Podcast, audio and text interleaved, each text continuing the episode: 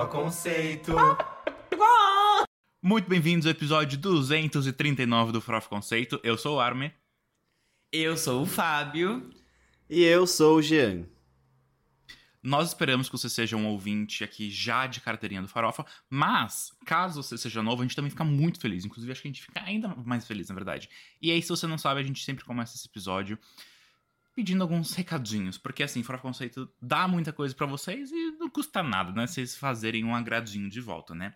Primeiro de tudo é seguir a gente nas redes sociais, que é Farofa Conceito em todas elas. No caso, Instagram, Twitter, Twitter sim, e TikTok. Inclusive, o Fábio tá on fire no TikTok. Quase todo dia tem conteúdo novo para você ver lá. E... Tem sim, tem sim. Ele tá fazendo caras e bocas fingindo que não, mas diz que sim. É fake Gente... it till you make it, tá bom? Não, é, faz tempo que não tem conteúdo lá, mas é que o legal do TikTok é que ele vai te mostrar coisas velhas, se você gostar de alguma coisa é nova isso. nossa. E já tem uma base E parece ali. que é nova. E daí? Parece tem que é mesmo. nova. Sempre muito atual, né? Os conteúdos do Farofa Conceito sempre muito atuais. Exatamente. O Farofa Conceito é uma grande base de atualidades aí, né? Tinha muito que ter uma sessão gay no Enem pra cair as, as coisas que a gente conversa aqui. É, a outra coisa que a gente pede é para você, se você não estiver no YouTube, ir também no YouTube, né? youtube.com.br se inscrever no nosso canal, assistir um videozinho, dar um joinha, comentar. Todo, sempre, qualquer tipo de engajamento, a gente fica muito feliz. E é muito válido. E se você já estiver aqui, é mais fácil ainda, gente. É só dar um scrollzinho para baixo e clicar. Dependendo da tela que você tiver, você não precisa fazer nem nada. É, nem scrollar, só clicar ali em subscribe, clicar ali no joinha e a gente fica muito feliz. E aí, ó, eu já tenho aqui uma das coisas que a gente dá de volta para vocês, que é as playlists. A gente tem várias delas, faz muito tempo, inclusive, que a gente não fala, mas a gente tem playlists com as nossas personalidades e gostos. Mas a principal playlist que ela é atualizada toda semana é New Music Friday, porque a gente põe ali os lançamentos musicais que a gente realmente vai comentar, que a gente vai debater nos episódios, né? Essas playlists todas, incluindo a New Music Friday, estão disponíveis no Apple Music, Spotify e Deezer. E são esses os recados, tá vendo? Rapidinho. Agora eu quero saber o que os meninos têm de recados, não necessariamente favores, mas que eles queiram compartilhar antes da gente entrar nesse episódio. Eu tenho três. Nossa, fez a lista. Nossa. Eu listei mesmo pra eu não esquecer, que eu sempre esqueço. O primeiro deles é bem rápido. É, eu, eu tava reparando esses dias, eu tô ouvindo muito a música Greedy da Tate McRae, e eu reparei o quanto que ela teve uma evolução interessante do primeiro álbum dela, que é uma coisa bem teen, o que faz sentido, porque ela tinha 18, 19 anos quando ela lançou, e agora com Greedy, tipo, ela teve um salto bem Muito. relevante, assim, sabe? Tipo, uma coisa meio... Ela tá bem mais madura agora com Greedy, e eu achei isso muito legal. A outra coisa que eu queria falar para as pessoas é que, assim, tem acontecido muitas coisas no mundo nessa semana, né? Coisas muito tristes. E aí as pessoas, principalmente no Twitter e Instagram, elas se sentem assim na obrigação de dar a opinião delas sobre tudo. Só que às vezes elas não têm, não têm conteúdo, elas não têm nenhum tipo de profundidade, não têm conhecimento. E tá tudo bem você ter sua opinião mesmo sem ter conhecimento, mas você precisa dar ela para todo mundo. Você acha que você vai acrescentar alguma coisa dando a sua opinião? Talvez não e na verdade se a resposta for não, não comenta, sabe? Deixa lá, deixa para quem sabe falar. Ouve só, tá tudo bem. Porque eu acho que a gente tá criando uma grande biblioteca de Alexandria do inferno, sabe? Só com tanto conteúdo que ninguém precisa saber. Às vezes sua opinião não importa e tá tudo bem. Nossa. Pesquisa antes de falar, sabe? E aí depois de pesquisar, pense se você quer dar a sua opinião. Que às vezes é, é melhor ter paz. Não, o Jack realmente tomou o café da manhã, almoçou e jantou uma grande parcela da população do Twitter de uma só vez, assim. não, gente, assim, eu... não, dá, não dá. Eu já ia mandar no grupo pra vocês ontem, antes da gente vir pra cá, assim, não quero ouvir um pio sobre o assunto, o assunto. do qual o Jean tá se referindo. Porque nós temos opiniões, né? Nós temos... Nós temos opiniões. Temos opiniões e vocês não vão saber. Vocês não, não vão, vão saber. saber. Uma opinião Porque que é vocês sobre vão isso saber de minha. pensar, né? É. Pensar e falar assim, não preciso dar minha opinião. é isso. Mas nós temos opiniões. Eu quero deixar isso bem claro para todo mundo, porque nós temos um pouquinho de estudo, embasamento e até vivência, né? Vamos lá. Ah, e o seu sim. terceiro recado, amigo? O meu terceiro recado é que a Poca, a cantora Poca, tem divulgado muito o novo EP dela, né? De funk.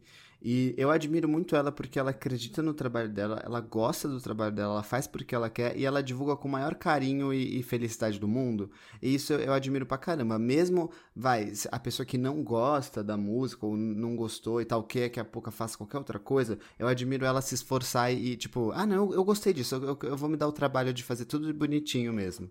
E eu achei isso muito legal, assim, eu gosto muito da Poca como, como pessoa. É só isso. Sim, merece muito muitas coisas boas e tomara que as tenha. Eu tenho recados também, porque eu assisti coisas.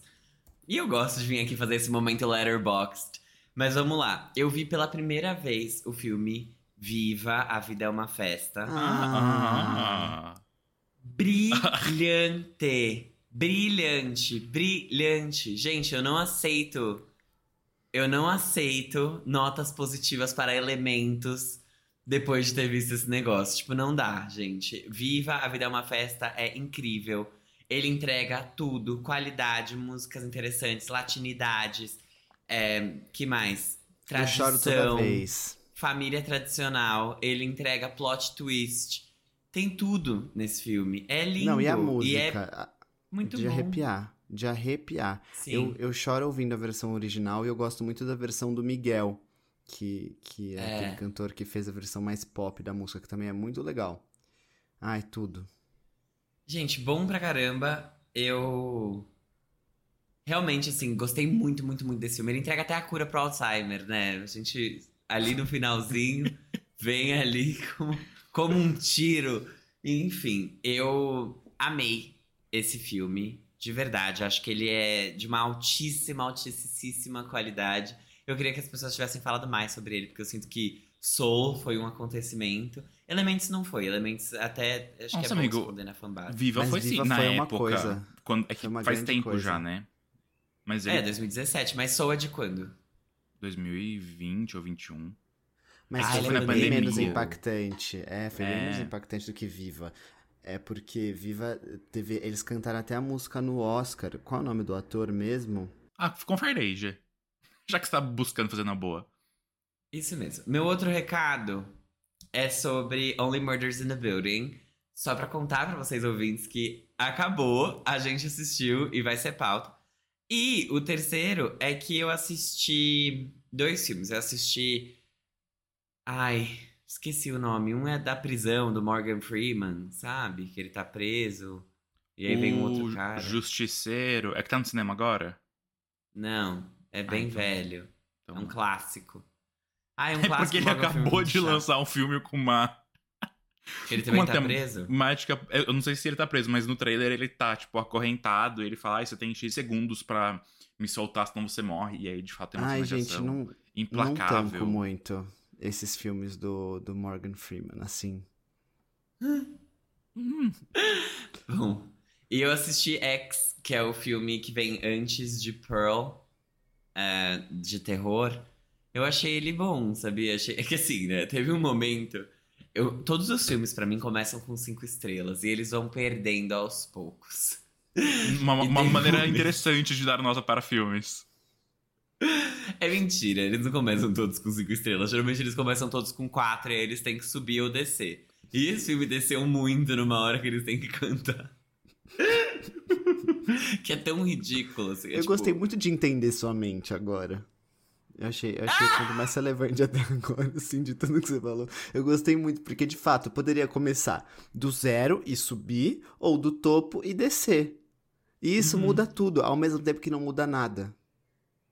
É, no fim, a nota eu acho que ela se encontra no mesmo lugar. Só que eu gosto de começar com um olhar mais positivo pros filmes. Tipo, eu não espero que eles sejam cinco estrelas, por isso que eles começam com quatro. E o desafio é se manter ali. e isso é legal. Eu gosto quando um filme começa com quatro e termina com quatro também. Eu assisti A Pior Pessoa do Mundo, isso é uma outra coisa. E eu gostei muito desse filme. Esse foi um filme que começou com quatro, terminou com quatro, eu fiquei feliz. É, mas esse X, assim, é que tem a Jenna Ortega, tem a Mia Goth, a neta da atriz Maria Gladys. E ela. ela é boa. Porque esse é o tipo- sobrenome dela, esse é o sobrenome dela. Sim, sim, a, a neta da atriz Maria Gladys. E, só que é um filme que tem muitas referências àqueles filmes, não é de slasher, mas mais ou menos dos anos, sei lá quando. Sabe aquele filme Que tem uma casa. Ai, que saco, eu tô ruim com o nome de filme. Sexta-feira. 13? É, Sexta-feira 13? Acho que é. Que eles vão pra um lugar, tipo, viajam, aí eles param numa casa, a casa tá toda destruída, aí eles acham uma outra casa. E aí tem um cara que mata com. Ah, é o Massacre da Serra Elétrica. Não é Sexta-feira 13, eu acho. Tem muitas referências ao Massacre da Serra Elétrica. E eu achei legal de assistir esse filme, porque eu vi recentemente o Massacre da Serra Elétrica. E ele. Eu, eu gostei de captar isso, assim, quando eu tava assistindo.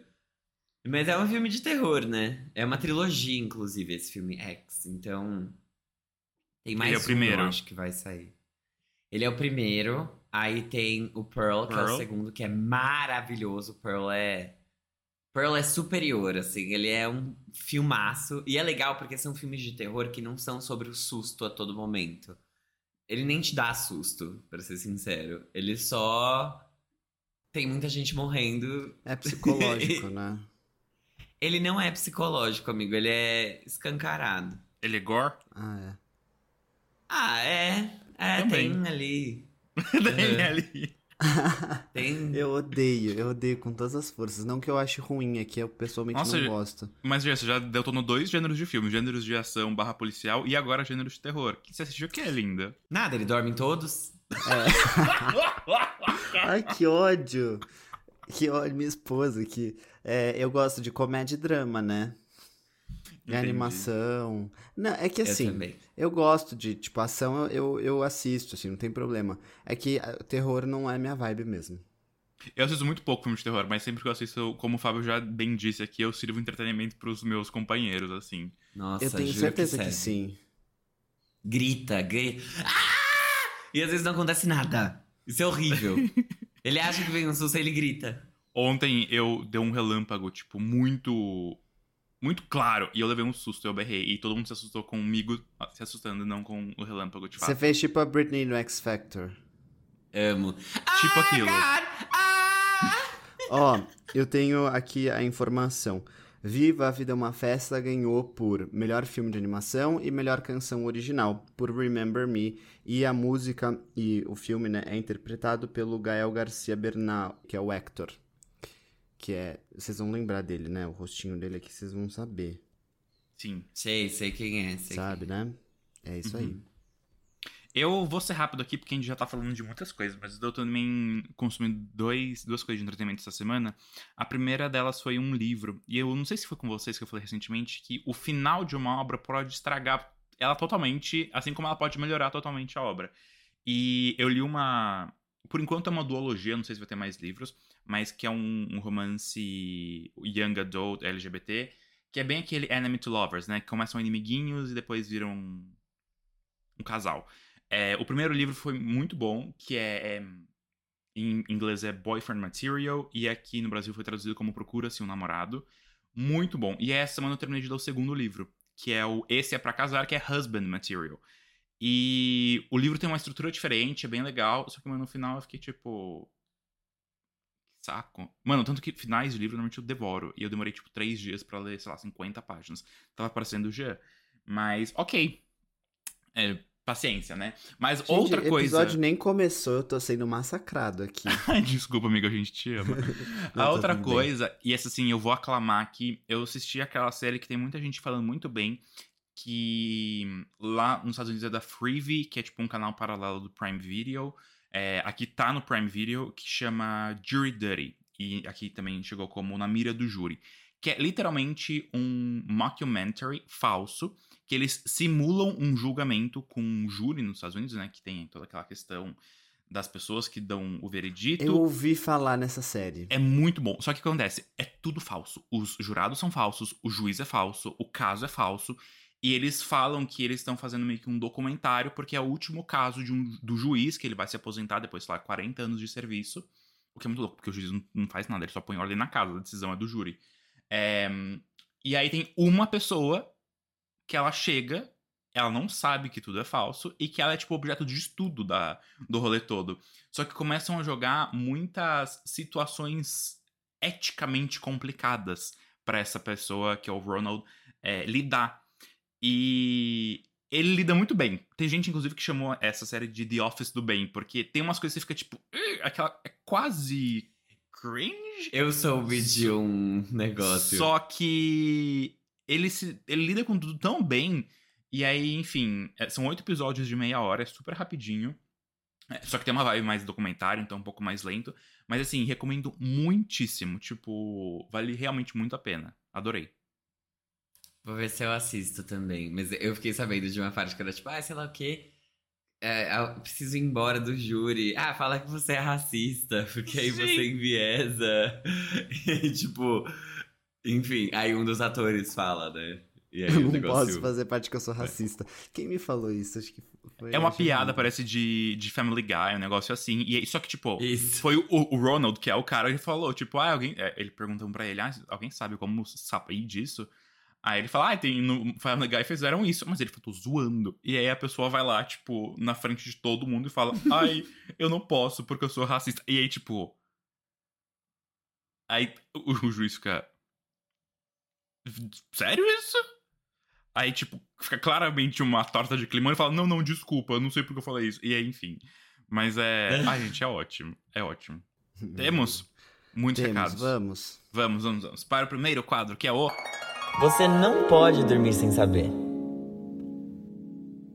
Começamos agora Você Não Pode Dormir Sem Saber, que é aquele quadro em que a gente lê manchetes do entretenimento mundial e nacional para você ficar bem informatinho de informações inúteis, como por exemplo, a Rafa Kalimann vai viver uma vilã em uma novela da Globo e ela abriu aqui aspas para já deixar todo mundo preparado. Me preparo para críticas. Sim, ela já tá esperando que isso vai acontecer, é óbvio. Ela é a Rafa Kalimann. Mas, em- na minha opinião aqui, ela tá se esforçando pra caramba. Ela, ela estudou, então veremos. Quero ver como vai ser. É isso, gente. Olha, minhas notícias hoje são praticamente todas de charts, né? O Ed Sheeran estreou em primeiro lugar com aquele álbum. Sabia que ele lançou um álbum, sabia sim porque você ouviu o episódio da semana passada. Mas veio aí, né, o Autumn Variations, e ele estreou em primeiro lugar no Reino Unido, mesmo sem ter qualquer tipo de divulgação, não ter jabá da mídia de ninguém, sem nem avisar direito que ele ia lançar esse projeto. Então, parabéns pro mocinho. Nos Estados Unidos, a previsão era de que ele fosse estrear no top 5, mas não em primeiro lugar. Gente, eu vou trazer aqui uma notícia super legal, local, que é. Você sabe que vende mais no Brasil, se é CD ou vinil, e pela primeira vez é, nos últimos anos, pelo menos, é, nessa era digital, a venda de vinis superou a venda de CDs. A gente teve 5 milhões de faturamento de vinil no primeiro semestre de 2023 versus 3 milhões da venda de CDs. É, só que, claro, o ticket médio de cada um é muito diferente. Então, a gente teve 25 mil cópias de vinil contra 30 mil cópias de CD. Mas ainda assim, isso é muito pouco, porque o streaming é, representa ainda 99% do consumo musical aqui no país, que nesse primeiro semestre já bateu recorde e chegou a quase 1,2 bilhão de reais. Então, fofoquinhas pra vocês. Nossa. Chocante. Realmente fiquei um pouco chocado. Olha só, a Pink revelou nessa semana numa entrevista, inclusive ficou bem brava com uma da forma que isso foi colocado na entrevista, mas ela disse que lançar a música para a trilha sonora do Bob Esponja foi um dos maiores erros da carreira dela. Só que ela falou de uma forma bem leve e engraçada e parece que foi bem mais sério do que Isso eram duas notícias minhas que o Jean transformou em uma, então eu vou aqui fazer um intervention. Ela falou que era essa, da trilha sonora de 10 anos do Bob Esponja, um negócio super. Eu nunca ouvi essa música. Mas Eu a outra que ela CD. falou que. que ódio. Você tem esse CD? Eu não sei porque eu tenho ele, mas eu tenho. Eu quero muito ver esse CD um dia, Tá amigo. Enfim, e a outra que é uma música que eu particularmente gosto é True Love, do álbum The Truth About Love, que é com a Lily Allen, se eu não me engano, o feat. Isso. E ela disse que foi uma canção muito raivosa pro Carrie, que é o marido dela. Na época que eles tinham acabado de voltar, e ela falou que ele merece mais canções de amor do que canções de ódio. Mas o pior de tudo foi ela depois pronunciando no Twitter, quando começou a sair as manchetes ao redor dessa entrevista, é, que ela disse, abre aspas, sem ofensa aqui, mas eu tava simplesmente respondendo uma pergunta que me fizeram, né, casualmente. É importante manter as coisas em contexto. Então, além de tudo, além de informar e dar entretenimento, ela também dá uma militada. Ui, a mídia golpista com ela não vai se criar, gente. Assim como o Drake se criou nas paradas do Spotify depois de só de sete horas de lançado o álbum dele com aquele outro cara, não é? Ou é, é solo esse álbum? Sei É lá, solo. gente. É solo.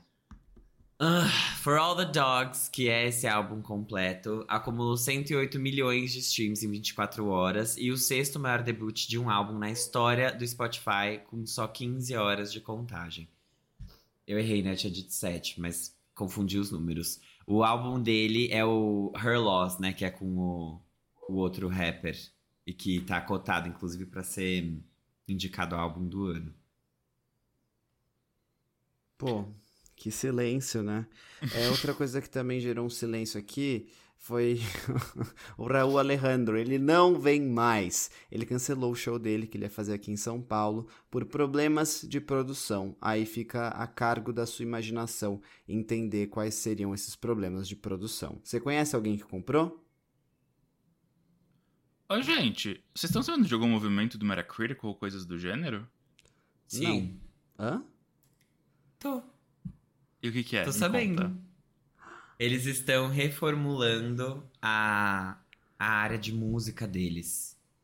Todinha. Então tá. E aí sumiram as notas. Exato. Porque eu entrei, tipo, não tem nenhum highlight de música na homepage, só séries, filmes e jogos. E aí, tipo, eu entrei na página do, do Drake pra ver a nota do álbum, que é baixa, by the way. E, tipo, não tem uma seção de música no perfil dele. E eu, tipo, tem menções em séries. Eu falei, lindo. I don't care about. Tem séries, jogos e shows? filmes. É. Entendi, tudo bom. Achei que eles iam simplesmente desistir do, do mundo da música. Eu ia ficar já um pouco ofendido. Mas tudo bem. É, minha notícia aqui, na verdade, super inútil, daquelas que eu adoro trazer. Maior café coado do mundo foi feito no interior do Espírito Santo. A cidade de Brejetuba utilizou 700 quilos de café em pó, né, de pó de café, e coou 8.200 litros da bebida amada por nós brasileiros. Eu achei assim, realmente dá pra, né, manter a cidade inteira acordada a noite toda. Isso me lembrou é, aquele, aquele vídeo da apresentadora do programa da Band da tarde, que ela tá sobrevoando uma pizza gigante. Quem lembra disso? Depois a gente bota no dump, mas esse vídeo é muito bom. O Brasil Olha tem só. um negócio desses, né? Naquela festa que teve aqui em São Paulo há pouco tempo, fizeram acho que a maior brusqueta do mundo. Ou, É, enfim. sempre no aniversário de São Paulo tem o maior bolo. adoro, adoro. O filme da The Eras Tour, da Taylor Swift, é, ultrapassou 100 milhões de dólares nas pré-vendas dos Estados Unidos, o que é bem, bem grande. E é isso aí.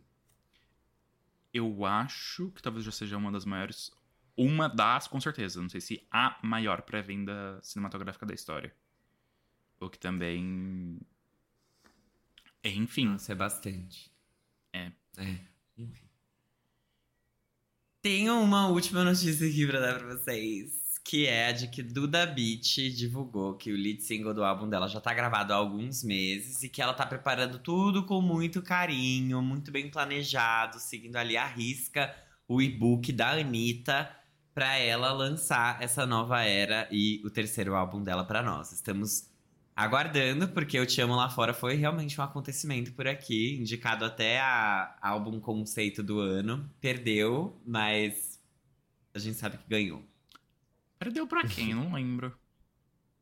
Ai, ele perdeu, eu acho que 2021? pra Billie Eilish. Pode ser. Tudo bem. A última notícia aqui, não sei se mais alguém tem alguma coisa.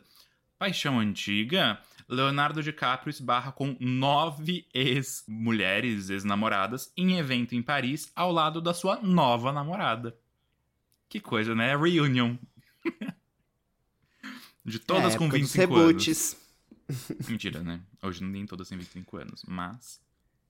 É... Nossa, ele tá com a Gigi Hadid, não sabia disso. Ai, mas eu acho que já mudou, não mudou? Ah, não, não, não. A sua última ex-namorada é a. A atual é a modelo italiana Vittoria Ceretti. Porque, claro, tem que ter 25 anos. A, a Gigi já passou dessa idade. Aff. Bom, Enfim. terminamos por aqui. Tá, então vamos lá. Vamos pro próximo. Giro da semana. Esse aqui é o quadro que a gente faz um apanhado do que rolou na semana do mundo pop com lançamentos de música, só que antes da gente entrar ali. Músicas assim, né? A gente vai falar de Only Murders in the Building também hoje e de Peach. Só que antes da gente chegar nessas pautas principais, temos as menções pra você saber o que saiu e escolher o que você vai ouvir ou não nas playlists do Farofa Conceito. A gente começa com a cantora indicada ao Grammy, queridinha da Taylor Swift e professora do alfabeto para a geração que vem depois da Z, que eu não vou saber dizer qual é o nome dela. A Gale lançou um single novo. A música se chama I Don't Sleep As Good As I Used To e retrata o início da vida adulta e a perda da inocência infantil. A música foi lançada a tempo da primeira turnê solo da Gale, a Scared But Trying. Até agora, a gatinha não tem nenhum álbum lançado e também não tem previsão para lançar. O. Hum. Hum.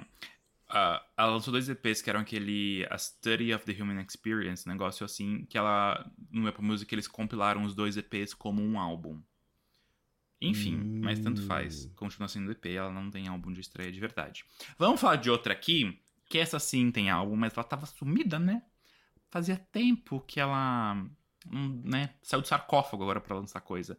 A Kobe Calais voltou ativa, né? Dessa vez não foi com um álbum de Natal, nem com o ukulele na praia, e muito menos os dois ao mesmo tempo. Ela veio com o Heartbreak Album, é isso mesmo, alguém quebrou o coração da nossa Nepo Baby, praiana. Eu não sabia que era Nepo Baby ela. Ela é, o pai dela é produtor do álbum Rumors, do Fleetwood Mac. Ela é super Nepo Baby. Ela é. Grammy winner, tipo, Album of the Year. E ela também, né? Ela ganhou pelo Fearless em 2008. 2009. É verdade? Ah, então tá tudo bem. É, então ela- ela fez por merecer sim. Mas a Kobe resolveu lançar um álbum country agora, né? Ela botou o chapéuzão na cabeça e é o seu primeiro projeto completo em nove anos, né? O último foi o Gypsy Heart em 2014 e ela veio inclusive fazer shows aqui no Brasil em dezembro. Acho que a gente tinha falado já antes disso, mas pra quem não sabe, a Kobe fez parte de um grupo de country nos últimos anos com o ex-marido dela, que aí o grupo se separou e aí agora ela se separou do ex-marido também. Então, assim, foi realmente uma coisa meio turbulenta. Mas sucesso pra gata. Não consegui escutar ainda o álbum, mas gostava muito da Kobe nos primórdios. Não sei se vocês sabem disso. Kobe foi uma das primeiras coisas não dizem que eu, tipo, consumi avidamente, sabia? Eu ouvia bastante Kobe também, o Coco. E o Eu Breakthrough. ouvia muito os três. Eu tenho eles físicos. O Eu All of Me é muito bom também. Esses são os três. Nossa, Muito gente, bom. eu não sabia que a gente tinha isso em comum. Eu esqueço que a gente é gay, né? Mas é que ela era, ela era grande, amigo. Especialmente Não, aqui no ela era, Brasil, ela né? era. Não podia Ela lançar era. uma música. Ela lançava um peido e ia parar na trilha sonora da novela das sete.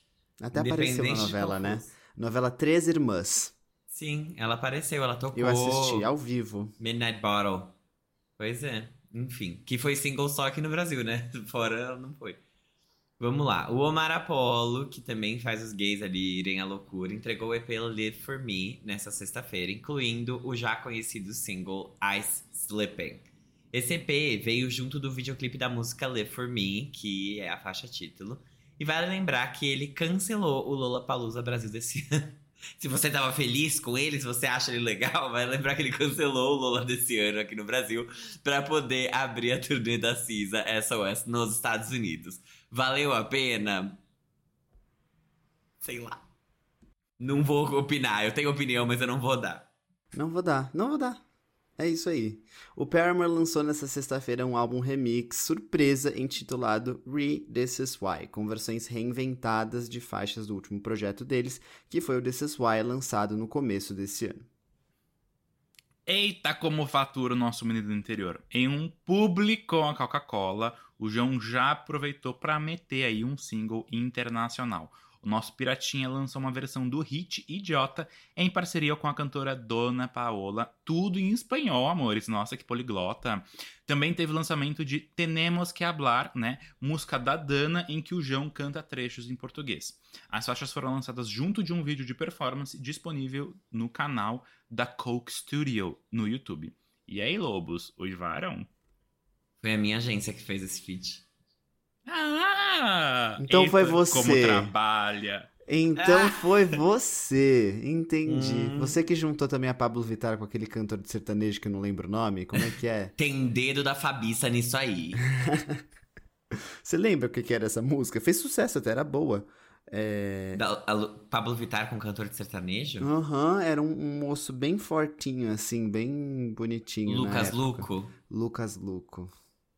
Que ela fez. Tinha Era uma Paraíso. fic, não tinha, inclusive, dessa época? Era, dos oh, essa música é juntos? boa, Paraíso. E, e rolou, foi um hit. Paraíso. É. Eu não lembro dessa fic, Arme.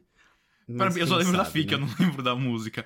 Não, acho que começaram a fanficar dos dois juntos. Nossa, eu assim. lembro muito. Ela falou, te levo pro paraíso. Isso. e ele falava com aquela voz dele meio... Paraíso! Isso aí. Ele fazia assim, né? Ai, ai. É. Ai, sou eu, né? Eu tava aqui, tipo, aham, tá bom. A Jennie do Blackpink lançou a primeira música solo dela em cinco anos. Essa faixa se chama You and Me e ela já vinha cantando essa música na turnê Born Pink, cantando Coachella, etc. Então, tipo, tinha ali um momento do show, da setlist, que ela vinha e cantava essa música que não tava disponível ainda pra nós. Então agora chegou com o Dance Video oficialmente nas plataformas pra gente dar stream. Eu achei ela bem boa, pra ser sincero. Desde que ela performava ao vivo, achava que tinha potencial. Me lembrou, sabe o quê? Uma música da Kylie Minogue e uma música do Alok ao mesmo tempo. E isso não é um- uma coisa ruim. Só pra deixar claro. Ai, ai. Então vamos agora falar, porque a gente tem opinião. Agora a gente vai dar opinião, entendeu? É, é nesse momento específico do episódio que a gente dá opinião. A gente não fica falando aí a torta direito. Na verdade, a gente fala. Mas essa semana não tanto. Agora vocês abaixem a cabeça e falem com a voz aveludada. Pitty, única artista viva. Ela já estava em turnê comemorativa do Admirável Chip Novo, que é o icônico álbum dela que completou 20 anos em 2023, e ela avisou que vinham surpresas, tá? A Pitty lançou nessa semana o Admirável Chip Novo reativado, uma releitura do álbum com regravações de todas as faixas feitas por outros artistas, como Pablo Vittar, Ney Mato Grosso, Planet Hemp, Sandy, Emicida e muitos, muitos, muitos mais. Sobre o álbum, a gente prefere amplificar o discurso da própria Pitty do que a gente ficar falando aqui, tá? Eu achei importante botar esse texto. Abre aspas. O admirável chip novo reativado é sobre diversidade real e a beleza da música brasileira, a riqueza, a potência de tantos estilos que, sim, podem dialogar nas diferenças. Esse disco é também uma analogia para o que imagino na vida em sociedade: respeito, espaços, afetos, ligações que se dão não por rótulos ou convivências comerciais, mas por pertencimento nos discursos, por posturas e principalmente amor à arte. Para mim, numa camada mais profunda, é reiterar e realizar o que penso e sinto sobre o rock, essa parte que ela maceta, desde sempre. Ele pode ser amplo, dialogar em diversos espaços sem perder a essência, transitar com coerência, com ética. Eu amo olhar hoje e me perceber entremeada com essas e esses artistas admiráveis. Perceber que essa obra é maior do que nós, é tudo isso junto. E que só pode ser assim porque há esses artistas. Aqui era necessária a própria expressão. Eu achei esse texto, assim, magnífico e resume muito o que é essa iniciativa do Admirável Chip Novo reativado. Mas e aí, gente, o que, que vocês acharam?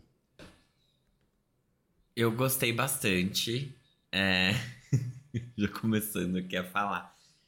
Eu vejo muito isso da diversidade. Eu acho que a Peach, ela sempre foi, apesar dela ser um grandíssimo nome do nosso rock, e eu realmente acho que ela é, assim, eu sei que as pessoas gostam de ser saudosistas e falar de outras bandas que hoje em dia nem existem mais e, sei lá, que não conseguiram ter a longevidade que ela teve.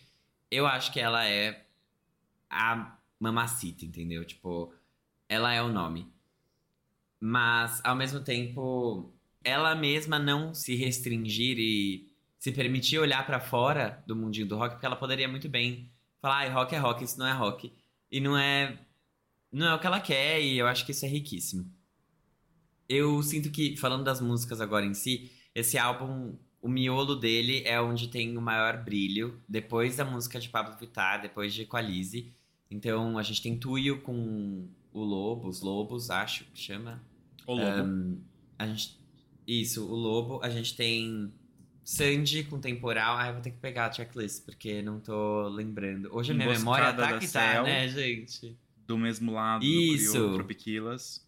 Só de Isso, passagem, adorei MC Carol. essa. É, e essa foi bem rapidinha mesmo, né? Foi só um.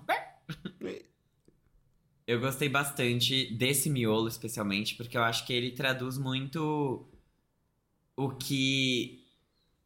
O que ela quer falar aqui, sabe? De tipo, a gente tem artistas diferentes e essas, pra mim, foram releituras mesmo ahn, de verdade, assim, das músicas. Eu sinto que o, a música Admirável Chip Novo com o Planet Hemp ficou muito parecida com a original, apesar dela ser diferente. Tipo, eu acho que a vibe é a mesma.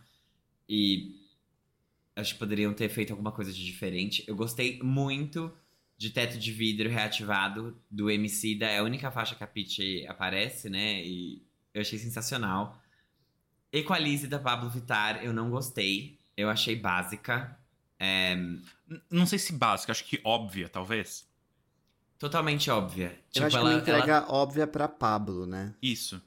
é, é que ela tem uma discografia tão diversa. Quando a gente olha pra Pablo, sabe? Tipo assim, ela faz músicas que são baladão e trá, trá, trá. E ela faz também, tudo bem, né? Tem o Batidão Tropical, que tem esse estilo. Só que toda vez que ela entra na música de algum outro artista, ela escolhe fazer esse brega que. Hum, sabe? Tipo assim, eu acho que ela poderia ter colocado mais penso nisso, sabe? Talvez pudesse ter vindo algo mais elaborado e mais carinhoso que condizesse com o resto do álbum. Porque dá pra ver que esses artistas pensaram no que eles iam fazer, pelo menos no resto. Então, pra mim, o ponto baixo desse projeto é Equalize. E semana que vem ficou bem diferente também, né, do Super Combo. Eles mudaram a melodia tal. Não é tão legal quanto a original, e tudo bem, mas eu sinto que aqui tem muitas músicas que são tão boas quanto as originais, ou talvez até melhores. Eu gostei muito de Máscara na voz do Ney Mato Grosso. Temporal com a Sandy, pra mim, é um ponto alto do álbum. Eu acho que a gente já vem. É porque a gente acompanha muito a Sandy aqui, então. A gente vem vendo como o estilo dela tá mudando nos últimos anos. E eu acho que essa música que combina muito com aquele EP 1039 que ela lançou. E é isso. Acho que Céu, Emboscada com a Céu também é muito, muito boa. E no fim é isso, gente.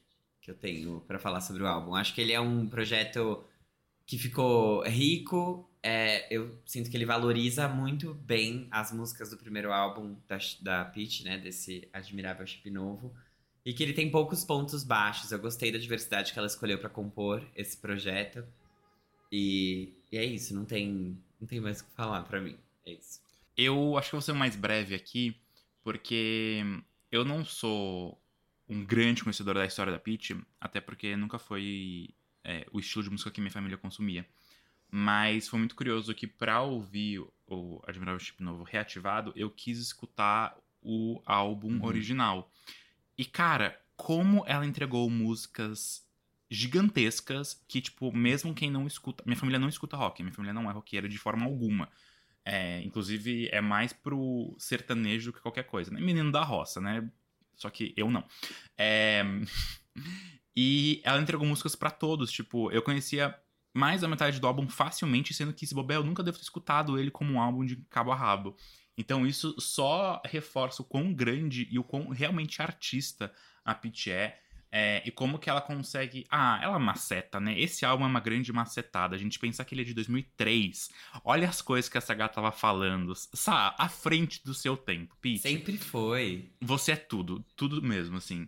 É, A primeira vez, inclusive, que eu acho que eu tive um contato mais aprofundado com o Peach foi quando a gente falou do Matriz, lá nos primórdios do Fora of Conceito, que foi Uhum. é o último álbum original dela de 2019.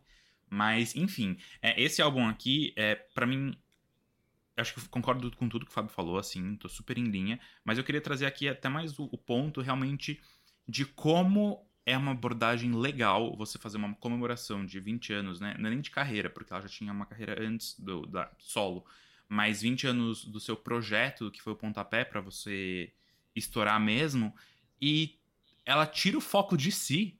Olha isso, ela põe tipo o foco de como a música pode ser diversa, é, em como Ela mostra o quanto dela, que né? ela é artista, né? Exato, Tipo, né? Exatamente. E o que o, G colocou e leu das aspas dela só reforça isso de, cara, como que música pode unir as pessoas ao mesmo tempo que é isso. Ritmos, gêneros diferentes que as pessoas talvez normalmente não escutassem. É, eu, inclusive, vi uma outra coisa até falando que ela não quis se envolver na produção do álbum. Ela, ela e o time dela decidiram quem ia ficar com cada faixa, eles fizeram os convites e depois é tipo, beleza, tá aqui. Faça o que você quiser, sabe? Então, eu achei muito, muito legal. E acho que não é um formato tão comum da gente ver hoje em dia, quando a gente fala desse tipo de álbuns de. É, homenagem, Comemorativos. é, comemorativos. É, e definitivamente, ok, que ela talvez não tenha tido tanto trabalho, mas é muito mais interessante em todos os aspectos do que, por exemplo, a- não é. Gente, não é rivalidade feminina, mas vou comparar. Do que a Ariana Grande lançar lá o Yours Truly 10 anos com cinco faixas ao vivo, que tipo. Beleza, Tá. valeu, falou. É, É, não fez. Não fez nada, Não exato. precisava ter lançado. Quer dizer, Exatamente. se bem que eu gostei bastante das faixas ao vivo. Mas enfim. É, o- um dos poucos artistas que eu já vi fazendo isso com um certo. é, certa grandeza foi inclusive o Elton John, que em 2018, 2019 lançou dois álbuns. Eu vou pegar aqui os nomes. Era um em versões pop atualizadas, aí tinha Coldplay, tinha Miley Cyrus, é, nomes grandes mesmo. Era revamped? Isso, o Revamped, que era a versão pop, e tinha o Restoration, que era a versão country. Então. E é isso. E aí a Peach, tipo, é, localmente, isso é difícil de se ver, localmente aqui no Brasil acho que é ainda mais difícil. E acho que ela mais uma vez entregou coisas à frente do seu tempo. Com selo artista. Então, fiquei muito feliz com, com o lançamento e acho que é maravilhoso. Todo o projeto. O que eu acho disso tudo é que, assim, como eu falei, né? Reforço o quanto ela é artista, porque bota o foco na música, só que ao mesmo tempo que bota o foco na música, é, mostra o quanto que essas composições, essas criações que ela, que ela teve há 20 anos atrás continuam frescas, relevantes, boas e já meio que nasceram clássicos, sabe?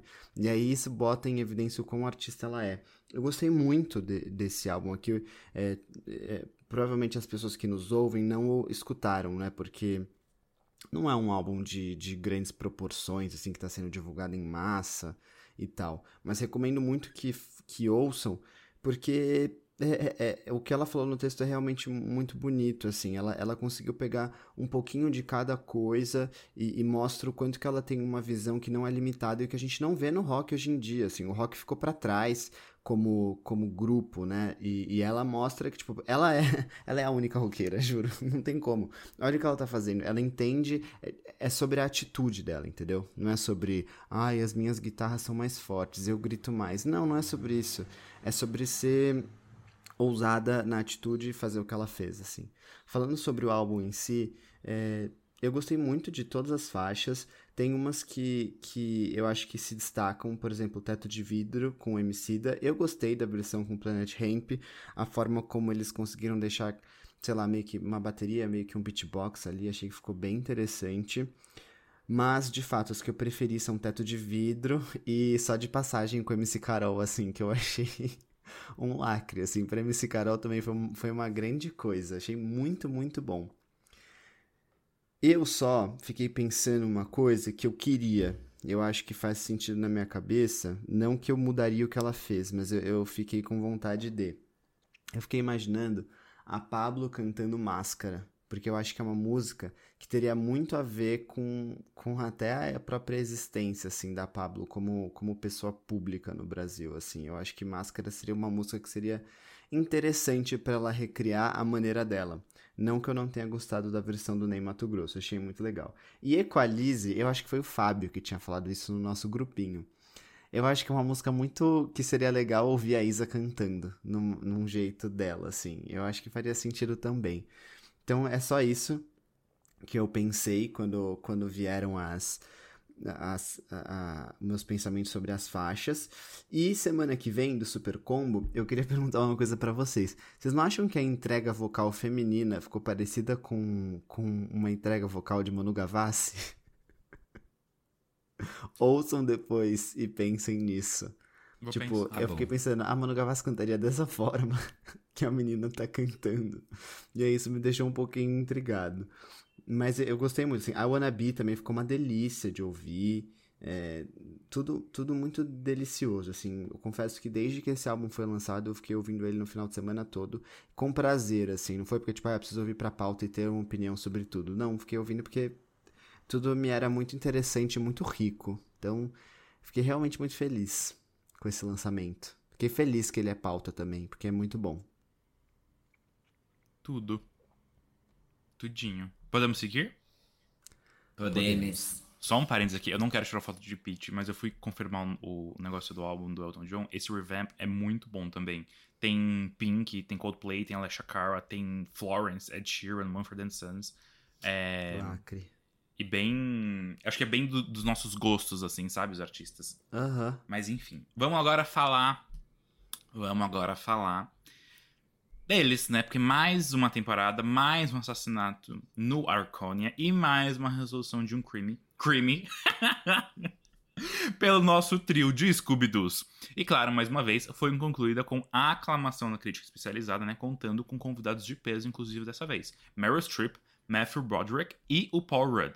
Estamos falando aqui da terceira temporada de Only Murders in the Building, né? Estrelada pela Sana Gomes, com o Steve Martin e o Martin Short.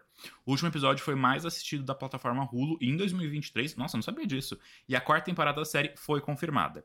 Os boatos dizem que ano que vem a série pode ser ambientada em Los Angeles. Será? Será? Mas me contem antes. O que, que vocês acharam?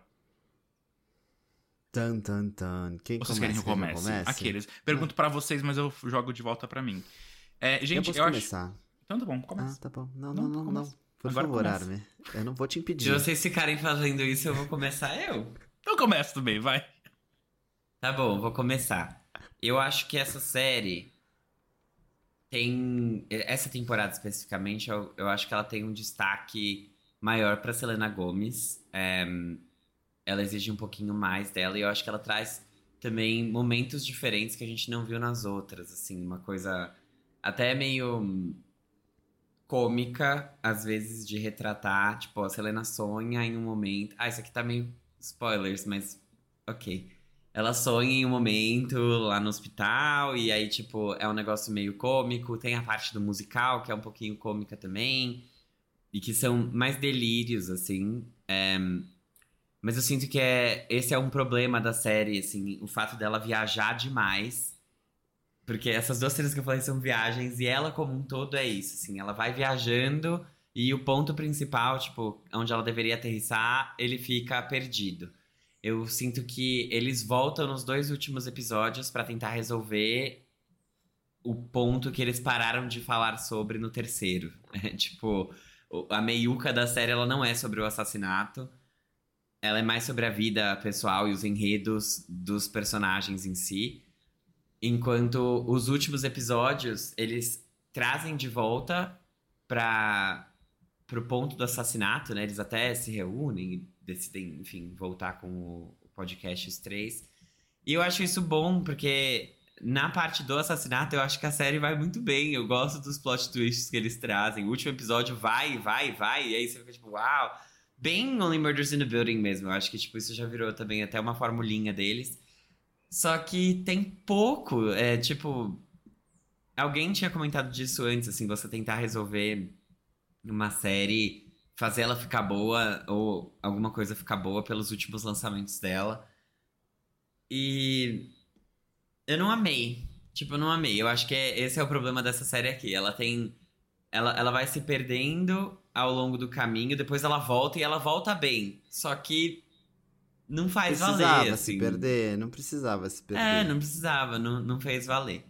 Então, essa é a minha opinião. Se achei uma temporada mais fraca como enredo principal, isso não quer dizer que, os, que eles estejam atuando pior ou nada disso. Eu só acho que a história dessa série não era sobre o assassinato. Aí eles trazem Paul Rudd, trazem Meryl Streep. A Meryl Streep é brilhante. E o, o Paul Rudd faz ali um papel, mas, tipo, eu acho ela brilhante, assim. É muito engraçado como Ele ela... O Faz Paul um Rudd- papel. O Paul Rudd atua. tipo, É, ele atua. Ele atua. Tipo, só que não é sobre ele, assim. Mas eu, eu sinto não, é que zero sobre ele.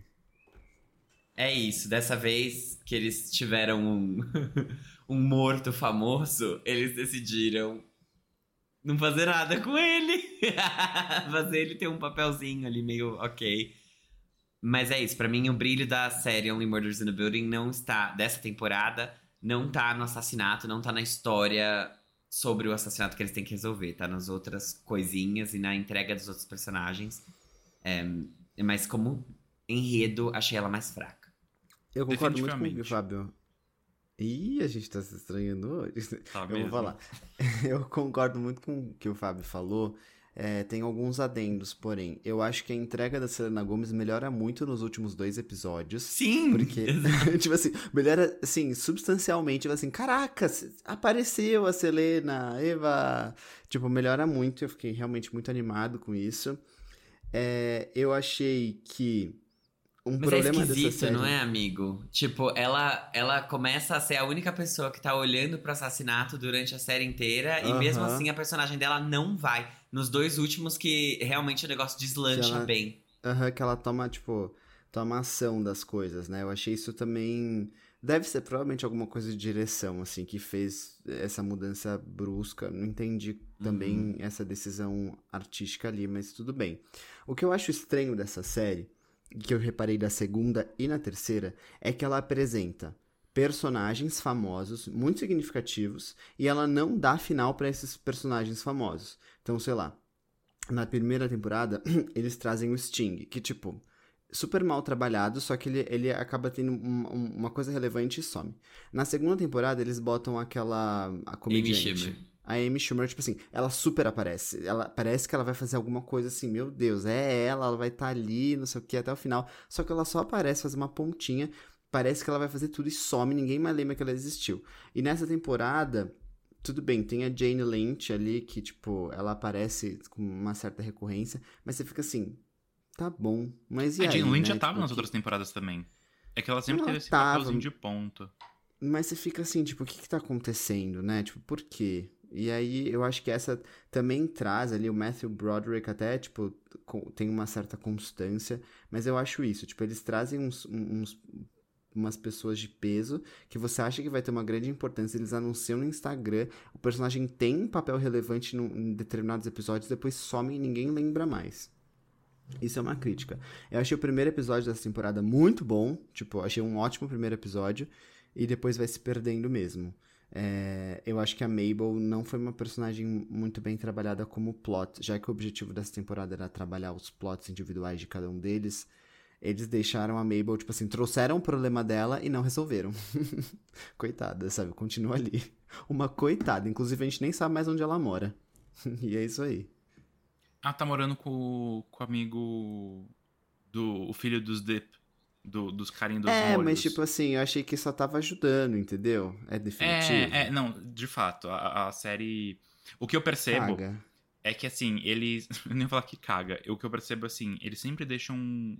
Não sei se sempre, mas na última temporada e nessa, eles deixam já um gancho pra próxima, né? É, isso sim. E eu acho que esse gancho é muito decidido porque não é uma série barata.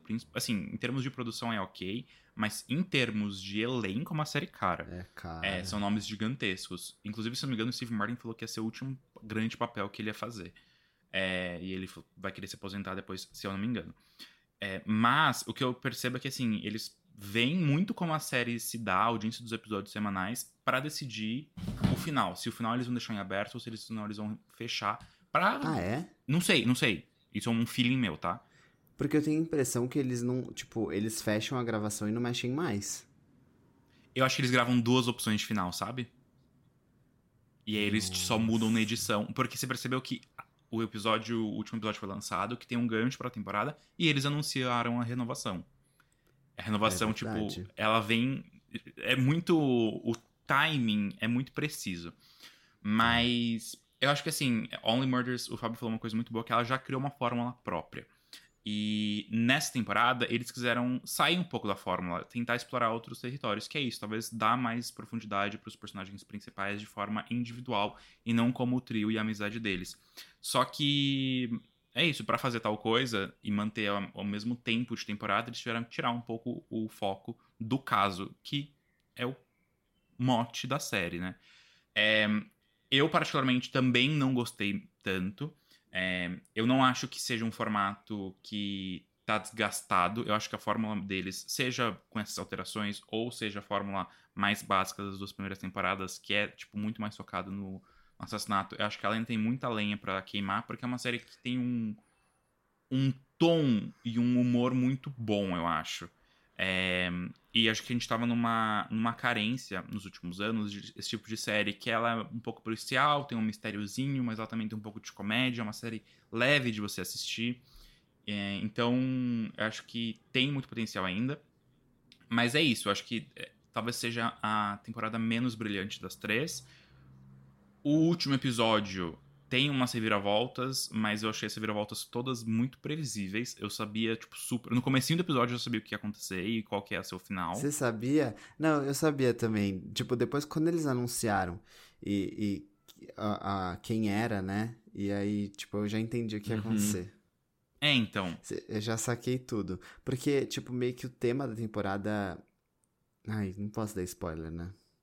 Mas enfim, eu acho que as primeiras temporadas eles falam muito sobre paternidade. Tipo, porque os dois os personagens principais homens têm é, relações complicadas com seus filhos e filhas. E nessa foi muito sobre maternidade. Tipo, Uhum. que é até um tópico Uhum. que o Fábio falou sobre os sonhos da Mabel e tal. Sobre o futuro. E é uma coisa que eu reparei que não, não parece que é tão óbvia assim, né? Mas é, tipo, É. a primeira, Sim. as primeiras são muito sobre paternidade e essa é, tipo, total maternidade. É. Eu acho que, na verdade, a primeira, talvez eu ainda. Não sei se paternidade, não- não- talvez eu não usaria esse mote. Talvez. É porque o, o personagem do Martin Short. Não. Martin Short Na tem uma prime- relação complicada. Não, mas esse É, já é na na segunda, primeira. não é? Não, é na primeira, Não. porque, tipo assim... O do Steve Martin é na segunda. A, a primeira temporada, primeiro que, tipo, quem comete o crime, né, tem aquela relação do pai proteger o filho. Isso, exato. Além disso, tem a relação do personagem do Martin Short, que ele tem uma relação distanciada com o filho dele, que ele tenta se reaproximar. Na segunda, tem a coisa do, do teste de paternidade, Ah, ok. que ele ok, fica entendi. ali na dúvida. E aí aparece, tipo, na primeira também, o personagem do Steve Martin fica naquela coisa, tipo, você não sabe nem quem é a filha dele, tipo, qual, como assim? Você não sabe se ela é mais velha, se ela é mais nova. Fica aquele vazio. E aí na segunda eles tratam isso também. Então acho que as duas temporadas primeiras são muito paternidade. É, E a terceira passa pro, pra maternidade. não, é, justo. Por isso Mas... até que acho que a Mabel em- tem um espaço maior ali pra falar sobre questões. Não, é que assim, nessa temporada, de fato, a Meryl Streep também foi uma personagem que eu não achei que ela ter tanto tempo de tela. E ela teve, tipo, muito tempo de tela, inclusive um dos principais plots. É que você contratar a Meryl Streep pra não ter tempo de tela ia ser um desperdício de dinheiro. É Não. mesmo. É, de- de- depende. Mas sim, sim. E ela entrega, tipo, muito, muito, muito, muito Nossa, absurdo. assim. Ela vai ganhar um M, né? Óbvio. Sei lá. Sabe o que ela vai. Sabe por que ela vai ganhar? Porque ela tá como atriz convidada. Ela não tá como atriz Uhum. principal nem É, coadjuvante. Aí vai naquela categoria que nem a Gwyneth Paltrow ganhou por Glee. Por? Glee. Exatamente, Uhum. sabe? Então. Mas enfim, é, eu acho que é isso. Only Murders entregou a temporada talvez mais óbvia, mais diferente, mas que. Eles tentaram fazer algo né, fora da curva que não agradou. É, mas que acho que é isso. Ainda eles têm um, um formato que. É é eu uma coisa. gosto me- formatinho. eu gosto muito, Porque e me eu animava sei toda que as semana pra primeiras pessoas não vão. Tipo, as primeiras pessoas que eles indicam não são os assassinos, você sabe. Então você fica tentando montar o joguinho. Só que não é aquela coisa que, tipo, ai meu Deus, super séria. Tipo, não, você dá risada, ah, pode ter sido fulano. Tipo, você vai chutando cada um. Sim. É legal, eu acho super divertido. Tipo, é, é leve. É, eu. Eu perco tudo toda vez que eu lembro do Fábio falando a asiática cantora de Emily in Paris, que agora tá fazendo o papel de outra asiática cantora em Only Murders in the Building. É. Eu adoro ela. Eu também adoro a ela, Meca mas, Ferreira. sabe? Mas enfim, o que eu ia dizer é que eu acho que Only Murders trouxe um revival pra esse gênero, tanto que tem uma série da Apple TV Plus que é um modelo semi-parecido, que é investigativo, com um pouco de comédia, que tem a Tiffany Haddish. Eu acho que eu falei dela alguns episódios atrás, no- nos recadinhos do começo, que chama After Party, ou Depois da Festa. É sempre assim, um assassinato que acontece em alguma, alguma pós-festa, e aí cada episódio se centra no depoimento e na história de um dos convidados, para tentar entender de fato ali quem era o, o assassino. Então, quem gostou de Only Murders in the Building, eu recomendo After Party da Apple TV Plus, que eu acho que também é, vocês vão gostar. Mas é isso. Animado pra quarta temporada. Vamos ver Sim, se eles só- vão pra Los Só não Angeles. queria que demorasse. Tenho minhas dúvidas. Eles estão como por ano, amigo. Estão na batidinha, sempre no verão dos Estados Unidos. Nesse período aqui, julho e agosto. Então, daqui um ano a gente tem. Eba. Animado. Serenão. Selenão. Um grande beijo. Até semana que vem. Beijo, gente. Tchau. Tchau, gente.